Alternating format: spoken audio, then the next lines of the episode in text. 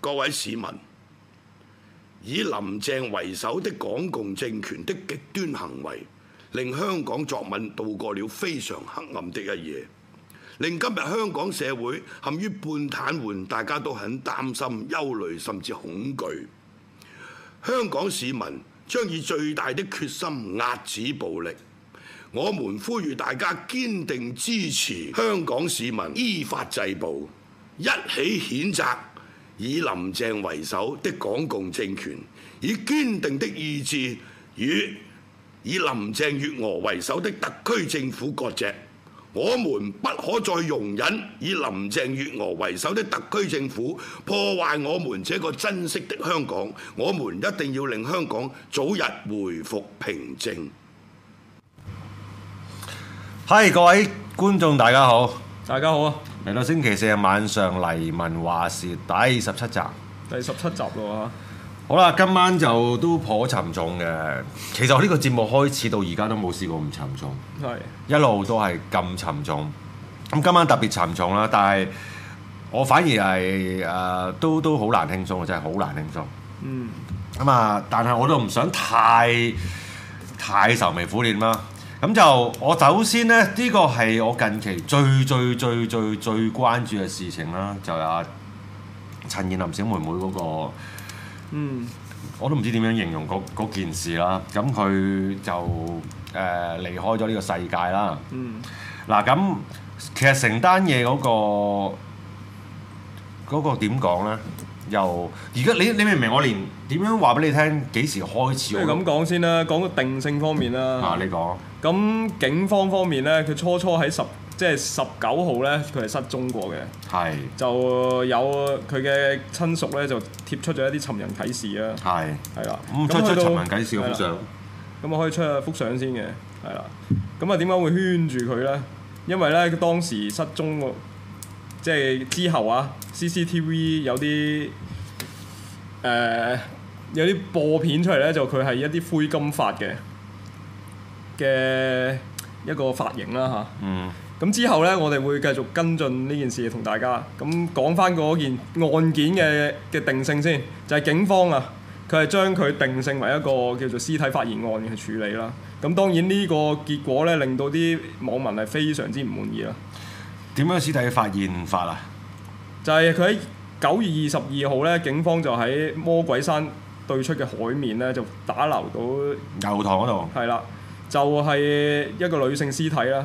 嗯。咁初初咧，佢係定性為一個二十幾歲嘅女子屍體嚟好嘅。似廿二至廿五咯，開係啦頭講咁後來咧就係、證實咗咧係陳燕林同學佢本人嚟嘅。咁啊，開頭發現嗰陣時咧，佢就誒全裸嘅。嗯咁啊、又警根據警方嘅講法啦，就係、佢其實係誒、呃跳海自殺嘅。嗯，咁咧啊呢度有少少補充啦。初初咧佢係公佈話係誒類似謀殺咁嘅，有咩？有㗎有㗎。我冇睇過呢段，佢點樣謀殺啊？開嚟話咁講唔嘅係咩？佢開頭定性嗰件案件啊，嚇唔係屍體發現案嘅，嚇佢係話誒他殺嘅一個定義嚟嘅。哦係啦，後來先至改咗做一個屍體發現案啫。哦，然之後就再之後咧就講佢係跳海自殺咁即樣嘅。唔係因為點解咧？即係咁講啊！我唔係想話為自己嗰個資訊唔充足而作出藉口啊！冇問題，你可以譴責呢樣嘢。因為大家都知道近呢三四個月以嚟咧，我哋係好多好多好多香港人死啦。誒、呃年青人佔好大部分啦，咁然之後咧，我哋網上都盡量做出一個行為，就係、有咩人唔見咗，有啲冇死到㗎，唔見咗，有啲就死咗，或者有啲而家係叫做失蹤咗，咁咪、即係收到呢啲嘢嘅時候，咪大家即係盡少少能力去 share 啊，去分享啊，咁、嗰個目的好簡單，就係、希望憑着大家嘅力量去揾啦、咁但係個主因係因為警察係唔揾啊嘛。或者係我哋唔相信警察會幫我哋揾啊嘛，或者去查嗰個真相啊嘛。其實嗰件事就喺我喺呢個節目都講咗好多次嘅。其實嗰件事呢，市民係好無助、好無奈嘅。有乜理由係咁樣啊咧？一一個社會係嘛？你唔見咗個仔，唔見咗個女，你唔見咗個朋友，喺有個有個人喺香港嗰個社會上消失咗，然之後係報唔到警或者報警冇用，要靠自己唔知用啲咩。其實講真嗰句係好好不知所謂嘅方法㗎。係係咪？你覺得我鬧你哋咩？唔係啊，係好不知所謂噶。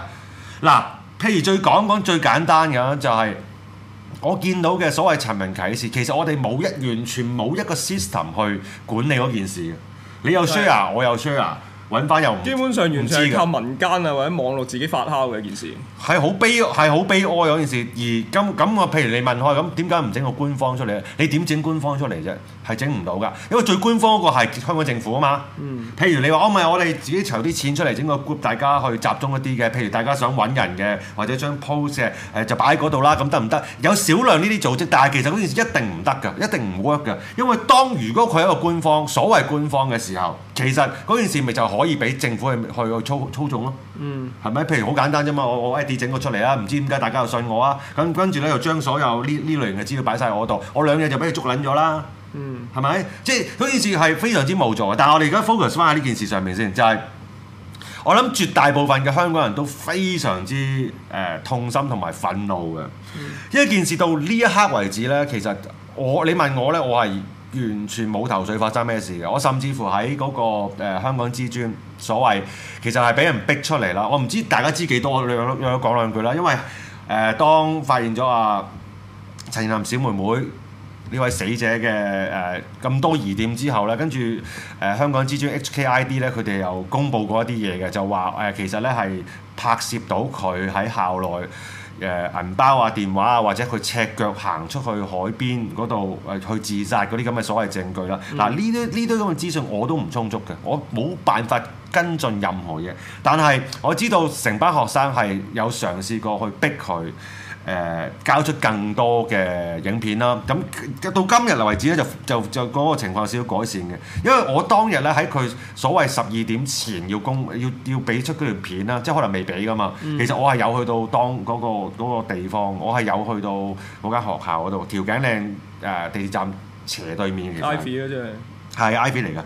咁我點解會去嗰度呢？因為其實我係啊好想知道究竟佢嗰啲佢嗰啲咁嘅所謂 cam 咧有幾多部呢？咁當然我冇辦法好好好好清楚會知道啦。但係我起碼我想知道用我自己嘅肉眼去睇，因為我真係超關心呢件事。我想去睇究竟有冇可能性。我唔首先我唔講你拍唔拍到佢，有冇可能性你有 cam 咪影到個海邊先？即係我揾啊，因為因為其實如果你知道個地形咧，個海邊喺呢頭嚟先算啦。嗯咁、你聲稱話能夠有提供一段片段話佢去跳海啦，係咪？咁究竟你有冇一個 cam cam 係可以影到佢由你學校行到去海邊先？嗯。如果嗰件事都唔存在嘅話，咁講條撚咩？咁咁啊咁你喺現場考察嗰陣有冇見到？我我認為冇㗎海濱嗰條行行人路嗰度咧，冇嘅。影唔影唔到㗎？邊度影到啫？嗰度又鐵閘又幾又幾重嗰啲嘢係又咯成，即又係冇又冇商鋪又成，嗰度係空曠地方嚟㗎嘛。誒呃斜對咪對面有商鋪咯。但係嗰啲閉路電視唔會影到咁遠。影唔到。啊！即係如果你問你問我喺嗰個最簡單一個好無知嘅市民行去現場去做嗰個估計呢，我就認為係冇一部 cam 可以影得到。嗯，即係除非你做好多推測咯，即係可能佢後來我唔知啊，或者將來會講出嘅嘢啦，就係、例如我當日我當我拍到佢見到佢點樣樣嘅時候呢，我就已經憑着我嘅頭腦，我能夠估計得到佢一定行呢條路噶啦。咁所以即係如果佢有嗰類嘢嘅，咁咁就唔係我當日去所謂你口中嘅考察嗰個範圍內啦。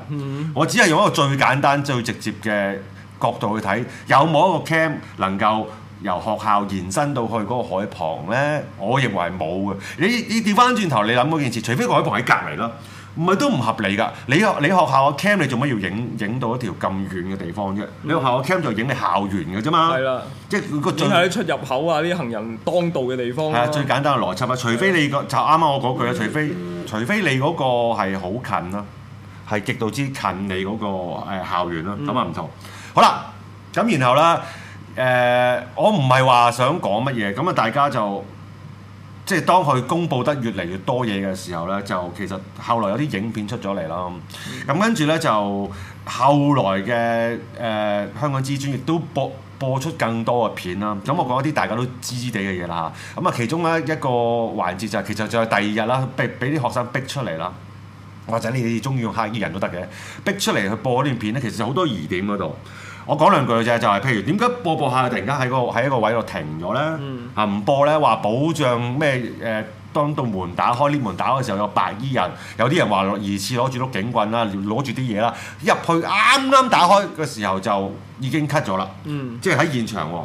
喂，咁你梗係起哄啦，大佬！你做乜撚嘢啊？你又話播俾我睇，播播下。喂，相對嚟講，如果你淨係睇嗰段片啊，嗱呢段片有咩問題？我哋下陣間先再講。嗯如果你淨係喺現場，你睇緊嗰段片嘅時候，難聽啲講句，嗰、個就係關鍵位嚟嘅。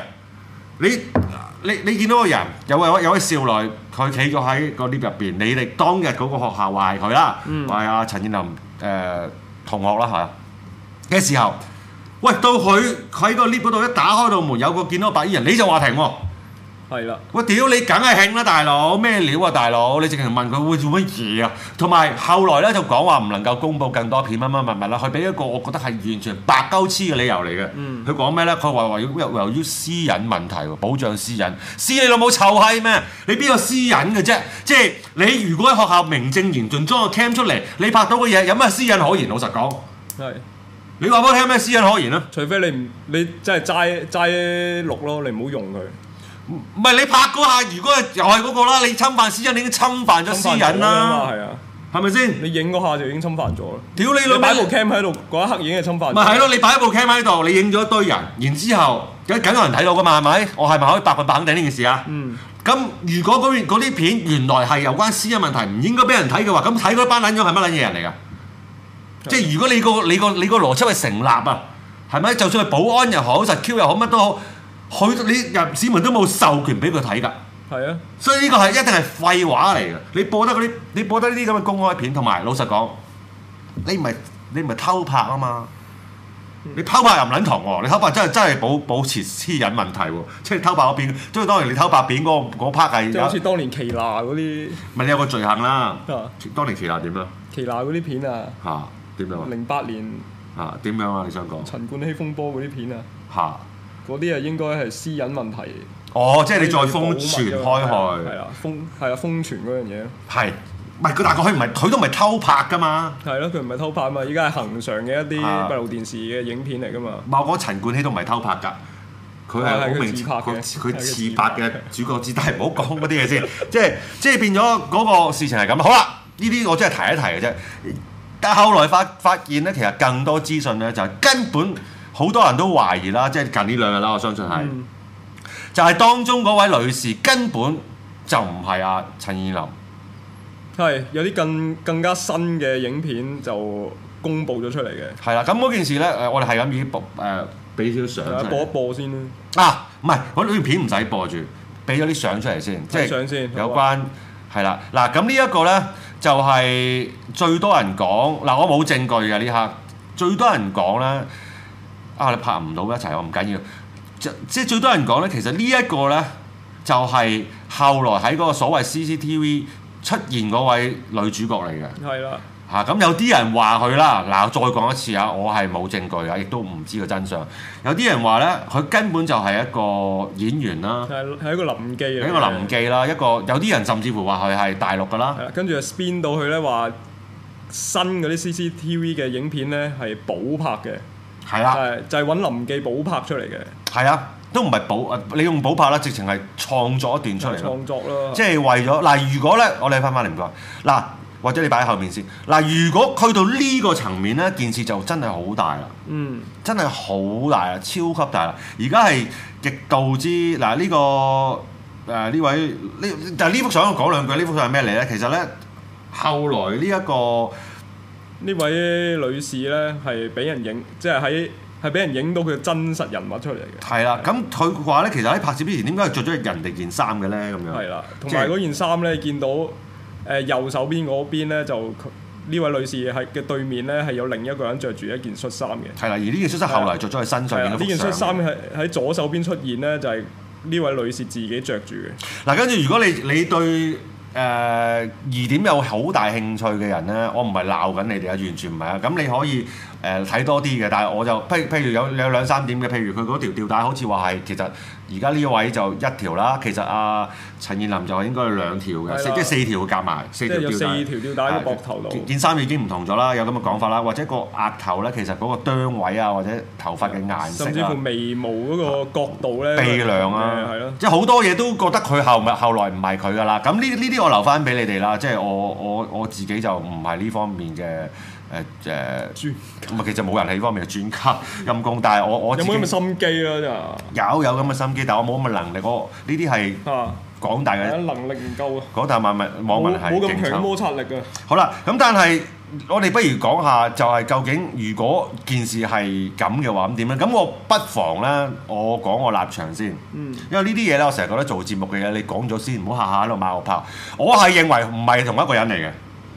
嗯即係我係好 firm 噶啦，即係當然你有機會有一日證實我錯嘅，我咪喺誒呃咪前話俾你聽我錯咯，我認咯。但係你問我咧，如果純粹以個人角度咧，我認為呢一即係喺片中嗰位誒、都我唔知係咪少女啦，片中嗰位佢就肥好多嘅。係啊，啊起碼嗰啲手瓜豐滿好多啊，係啦膊頭又肉又比較，我認為佢唔係陳彥霖嚟嘅。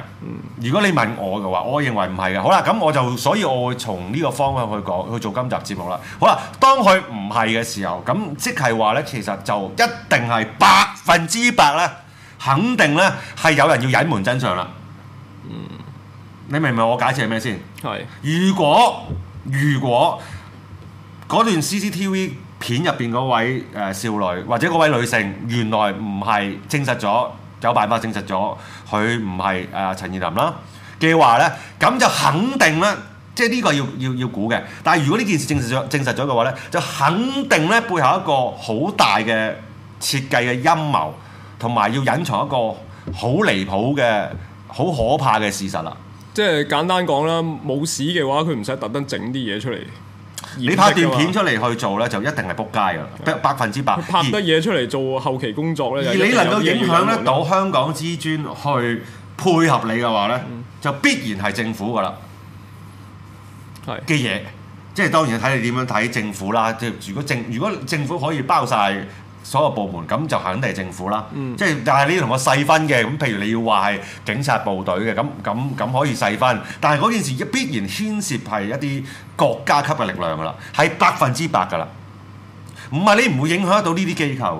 嗱，真心咁講，你冇乜理由可以，即係當然啦，沿岸嘅嘢，但係你冇乜可能可以牽涉到嗰件事呢。其實係原來香港之尊嘅一啲誒、呃高層人士殺咗佢嘅，嗯係咪？如果係咁啊，有有因啦，係咪？咁啊有有因要點樣去誒、呃、製造呢啲咁嘅嘢？嗱，我唔敢講百分百冇，機會好細。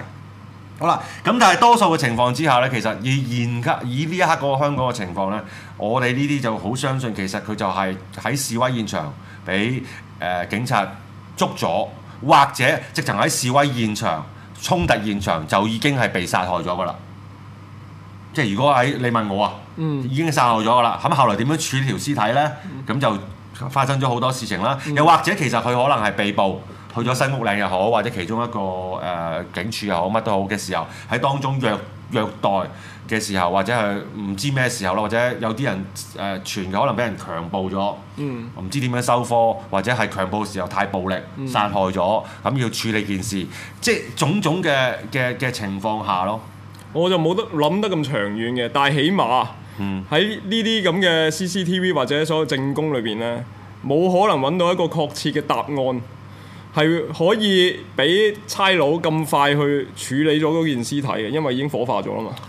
嗰嗰、個當然啦，嗱、呢個咧就牽涉到有關佢屋企人啦。啊，係咪？咁有人啱啱有人睇啦，我哋都知道，就係 TVB 其 TVB 實就係訪問咗佢係媽啦媽，啦就。係啱啱嘅事。咁我自己冇睇到嘅，你睇咗係咪？我睇咗幾分鐘啦。嚇，咁你覺得點啊？咁其實誒嗰、呃位媽媽咧就出咗嚟講嘢啦，向大家公即係想佢似乎想公佈一啲嘢咧，釋除大家疑慮嘅。嚇，但係結果咧就我覺得佢係俾咗更加多嘅疑點出嚟啦。例如咧，嗱，啊首先咧佢就話誒嗰呢位陳燕林妹妹咧，就喺六月嗰陣，佢係好積極咁樣去參與呢個示威嘅，就係落街派文宣嘅。係咁但係佢就呢位媽媽提到佢呢，七月開始佢就已經比較冷淡㗎啦。點解呢？就係、話陳燕林佢覺得啊，七月之後開始呢個遊行示威呢嘅開始變質啦，已經係啦。嗯，咁同我哋睇到之後，有八月十一號呢，其實呢位陳女士呢，自己有自拍過出嚟㗎嘛，一陣間有條片俾大家睇嘅。咪而家睇都得㗎。可以依家睇埋先嘅嗯，誒不如睇咗先講啦。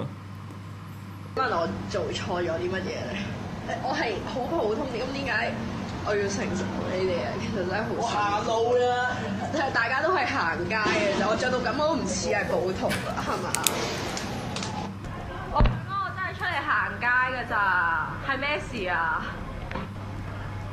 你哋有事咧，我會陪住你嘅，因為我都係香港人。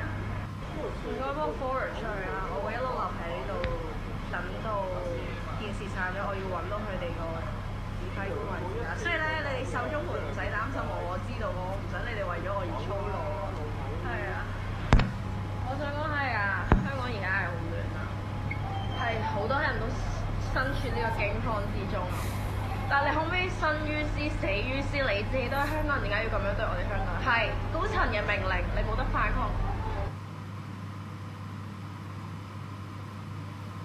啊，咁首先讚一讚陳小妹妹咧，其實佢談吐上都係比較比較流暢同清晰嘅諗嘢都啊，嗱呢個片咧，我會特登喺 My Radio 呢度播咧，其實因為佢當中其實當時佢係想大家分享出去嘅。咁係啦，佢咁頭當先然講咗 share 出去大家，咁當然佢講嗰陣時，佢唔會知道佢喺佢喺即係佢之後咧係佢喺不久小嗰飛明啊度，佢會佢會犧牲咗啦。誒嗱，咁喺當時咧誒頭先見到嗰段片咧，見到佢其實都仲係好熱心嘅，嗱咁咧，如果你都想 share 咧，其實你可以去翻我 Facebook 嗰度。咁我係特登將呢個片獨立咗出嚟，其中一個 post，咁你可以揾翻你幫手 share 啦。嗯。你啱啱講咩？sorry。哦，即係大家可以，即係頭先阿 Eddie 咁講咧，大家可以 share 條片俾大家睇嘅。不過我覺得其實 Facebook 已經喺度洗緊版嘅呢條片啊嚇。嗱咁。我自己覺得咧，你譬如你睇完呢段片咧，你係冇可能相信呢、一個呢一位少女佢係會自殺嘅。我我係啊係嗯我係唔完全唔相信佢會自殺嘅。好啦，同埋如果咁我我我相信淨係呢段片本身，大家見得到佢係誒抗爭人士啦。同埋佢係有好有熱心嘅，仲係佢示同威人士佢媽媽所講話變得冷淡咧係矛盾嘅呢樣嘢。咁所以咧，我自己個講法就係、如果係一個為香港誒、呃為香港嘅未來去抗爭。嗯，嘅嘅人啦，假設啦嚇，因為你你而家你分析件事啊嘛，你佢如果真係若果真係佢會輕生，佢會自殺嘅話咧，我覺得係冇可能唔留下遺書，嗯，冇可能唔留下對香港政府嘅最後一個一個好大嘅指控，嗯，或者係對其他佢一齊出嚟抗爭嘅手足嘅一個誒、呃一個道別，我嗯覺得係冇，我覺得係唔成立嘅嗰件事。唔會突然間無端端就係啦，走去輕生嗱呢個係我自己，我我絕對唔相信佢嗰個自殺嗰個理由啦。咁好啦，咁啱啱其實講緊佢媽媽嘅，係啦。咁佢媽媽咧就話呢條片啊，佢有佢有解釋呢條片究竟係幾時出嚟嘅，就係啦八月十一號嗰陣咧，阿陳燕林就係出咗去，好似係尖沙咀嚟嘅，係就去買蛋糕。佢話當時佢唔係去抗爭嘅，係咁但係呢條片咧就阿、陳燕林佢自己都話啦，佢係出嚟行街嘅啫，嗯係啦。咁啊食咗催淚彈，咁、嗯就拍呢條片出嚟。咁啊見到佢其實係好有熱誠啦嚇，即係好好有 heart 嘅，仍然係喺度勸緊嗰啲黑警啊，即係點解要咁樣對付我哋自己香港人咧？嗯咁但係佢阿媽就話，佢七月嗰陣咧已經係開始冷淡嘅。佢話嗱呢個一個一樣嘢啦。咁其實佢佢媽媽，其實我到呢刻咧，我睇我即管問下你啦。佢佢媽媽點解相信佢唔係自殺咧？佢認唔係誒、唔係唔係唔係，佢啲佢媽媽點解相信佢唔係他殺而係自殺咧？因為佢話咧，佢其實呢位媽媽咧，佢同警察一路有誒好、密切嘅聯繫嘅，嚇就係睇晒啲 CCTV 啦。呢個第一點啦，我即點啊係話佢佢係睇晒 C 啲 CCTV，佢認為自己可以分析到嗰啲 CCTV 咧係可以證明到佢個女咧係自殺，呢個第一點。第二點咧就話其實咧阿陳燕琳妹妹咧佢係有患咗思覺失調嘅，哦，係啦，呢個係佢阿媽講噶。嗯，而佢係睇過醫生。係，係啦，啊嗰、咁即個係有醫生證明係啦，嗰、個醫生咧就唔係證明佢思覺失調喎，反啊而係只係話佢依家係反叛期啫，係咯。係啦。哦，咁佢就信佢係，唔係呢個係完全唔合乎。誒，仲有補充多啲，嗯係就係話咧誒喺八月頭嗰陣咧，係陳燕琳係同佢阿媽講過咧，佢係有幻有啲幻聽嘅嚇情況出現嘅，係啦，唔係，就算佢講乜撚嘢都好啦，喂，其實你點可以構成佢？你最多係你有你嘅 belief 啫嘛，你點能夠否定佢他殺嘅可能性啫？係啦你點能夠肯定佢係自殺先？你唔能夠肯定佢係自殺，你已經唔撚講得啦。你譬如你講句你話我唔否唔肯定佢會唔會自殺，咁 OK 嘅喎。你唔能夠否定咗佢係被他殺嘅可能性啊嘛。嗯然之後一兩嘢就燒嗯咗佢條屍，搞到佢咩都即係好多好多嘢都冇辦法佢再跟進啦。我哋下一節翻嚟再講。